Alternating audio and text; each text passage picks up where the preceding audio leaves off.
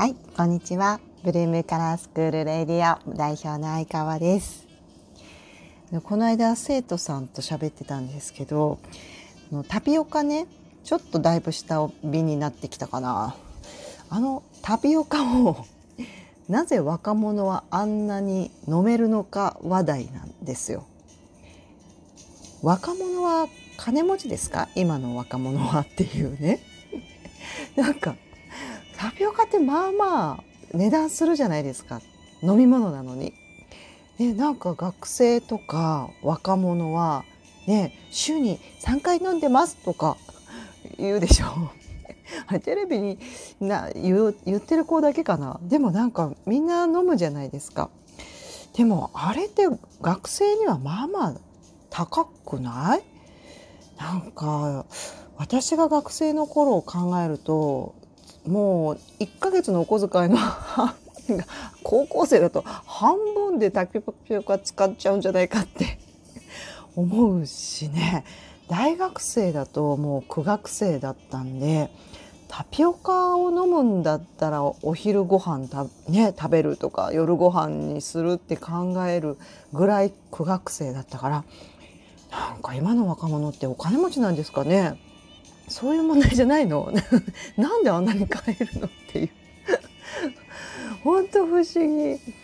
いやそんでその時の学生の頃を思い出してたんですけど私は東京だったんですよね大学4年間はね。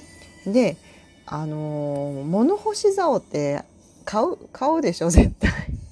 家に。ついてなかったし。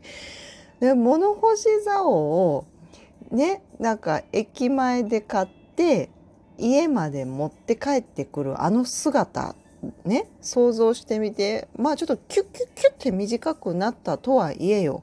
1メーターぐらい短くなっても1メーターぐらいあるでしょ。えあの姿って見なくない？なそれ持って歩いてる人って見たことありますか？皆さん。私ないんですけど私は持って帰ったんですよ。あれ？なんでだろう？みんな送ってんの？みんな郵送？あの物干し竿を駅前から歩い持って帰って家に帰ってる人見たことないですよ。いやしょうもないけどあれ不思議。物干し竿不思議ですよ。私持って帰ったんですよね。駅で買ってなんか1メーターぐらいの棒を。なんか一応みんなに当たらないようにキュッて脇締めて。キュッて脇締めて こうなんかこう恥ずかしそうに持って帰って。ね。それやったんですよね。すごい思い出した。だその頃なんかタピオカなんか飲めないよ高くて。バイトしたでしょ？でねおかコンビニでまかないのお弁当をもらって。それなんか冷凍したりしてお昼に食べたりしてよ。うんなんかそんな学生の頃だったのにな。すごいね今の若い子。タピオカ。タピオカ問題。っていうね。またなんか教えてください。今の若い子はどうやってお金をやりくりしてるのか。不思議。さあ今日も色の話をしていこうと思います。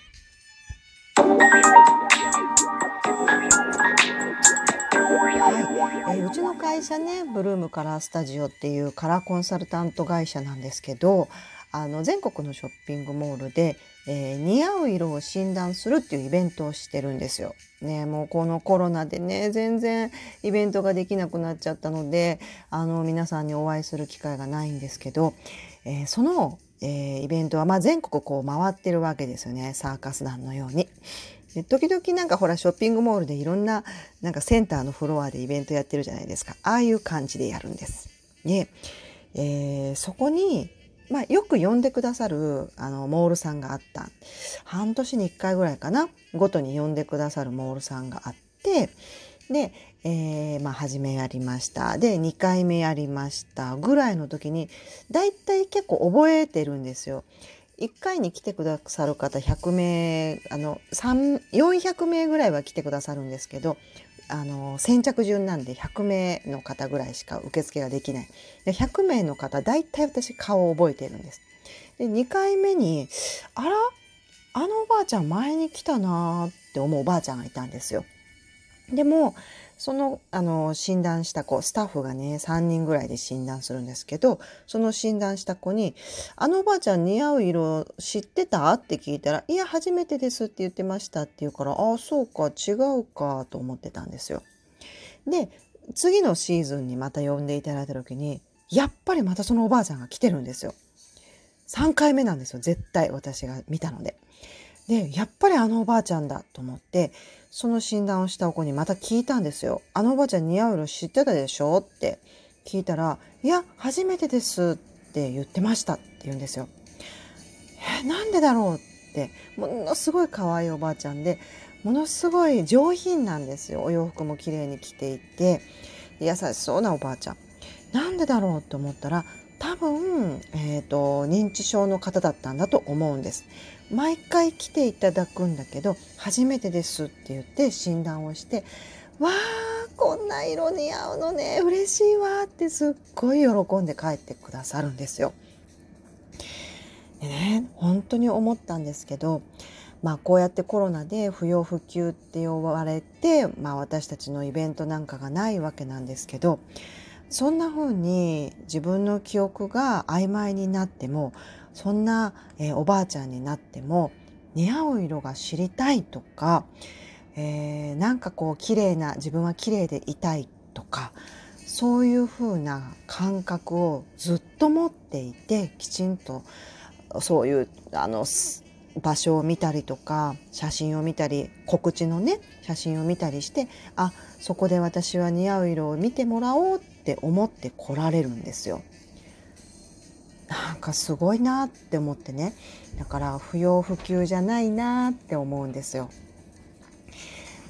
ね、それはあの私が、まあ、自分の会社のことをいい風に言うわけじゃないんですけど女性はみんなそういう気持ちがあるでなんか確信した感じが、まあ、そのイベントなんですよ。なんでまあ本当にコロナが明けて早くイベントができるようになったらまたそのおばあちゃんに会えるかなって思っています。京都のおばあちゃん楽しみにしていますよ。お会いできるの楽しみにしてますよ。おばあちゃん聞いてないと思うけど、えー、そんな風に色って、えー、年齢かかわらずみんなの心に残るもんだなと信じています。でちなみにこのイベントは本当に予約制にするしたくさんの人が集まらないしあマンツーマンだけど、えー、背中を向けて診断をするので唾が当たることもないしなので全然できる、えー、こんな状態でも、えー、人の心にこう光をポッと、えー、で灯すことができると思っているのでさせてください。宣伝みたいになっちゃった。っていうね。はい。皆さんあのコロナが明けたらお会いしましょうね。イベントで。またその時はお知らせします。